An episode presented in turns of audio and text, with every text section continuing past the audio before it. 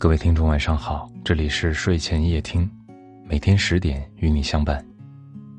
今天要和你分享的文章是：不要在晚上找爱的人聊天。人在晚上的时候总会变得脆弱而感性，那个时候不切实际的想法也会在心底疯狂且放肆的滋生。我就曾在深夜的时候做过很多错事儿，比如睡前喝很多水，第二天早上浮肿难消。稍微有点饿就去吃东西，吃饱了又睡不着，没有洗脸刷牙就上床睡觉，时间久了回看自己的牙齿和皮肤，恨不得哭出来。喝了很多酒，然后在自以为无人的大街上丑态尽出。还有向喜欢的人唐突的表白，第二天早上看到聊天记录，尴尬到无地自容。有人和我讲。人生每经历一个人，都是一次成长。勋章是课堂，巴掌也是；经验是成长，教训也是。那天，我和那个背叛我、睡了我闺蜜的前男友，在冬日的夜里边走边吃冰淇淋。其实，当时我们已经是相见即仇人的状态，毕竟他夺走了我对爱情的所有向往和对友谊的所有笃定。他一个人毁了我对三个人的希望。我本来应该恨恨他，可那晚不知道怎么的，然后就手很欠的拨通了那个熟悉的电话。他也没有一点含蓄，直接接通，像什么事儿都没发生过似的和我对话。我说：“想出来走走吗？”这是我们时隔两年之后的第一次对话，还是我打给他。说实话，那天晚上我只是喝了一点酒，有点微醺。听着手机里那些伤感的歌，一时间有些失了自我。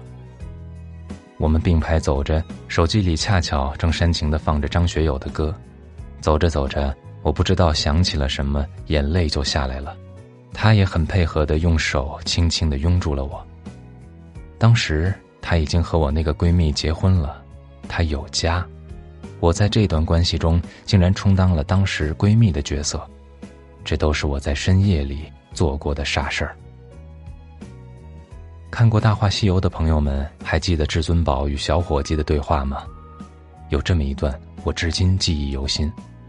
昨晚你念晶晶的名字九十八次，哦，晶晶是我娘子。还有个叫紫霞的，你念了七百八十四次，这个紫霞一定欠了你很多的钱。我曾痴迷这种故事化的情节。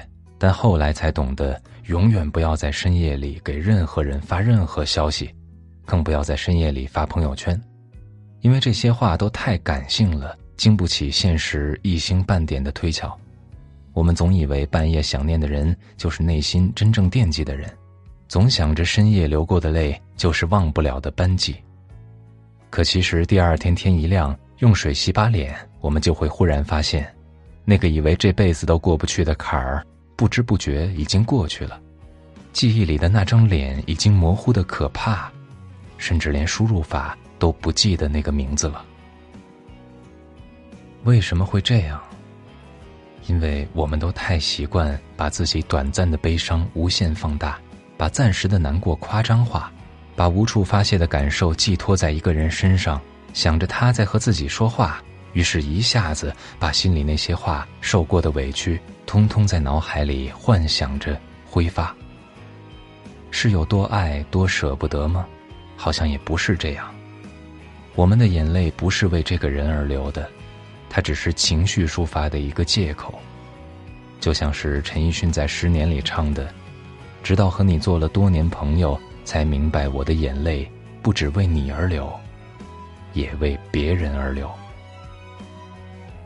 想欣赏更多美文，请关注睡前夜听。晚安。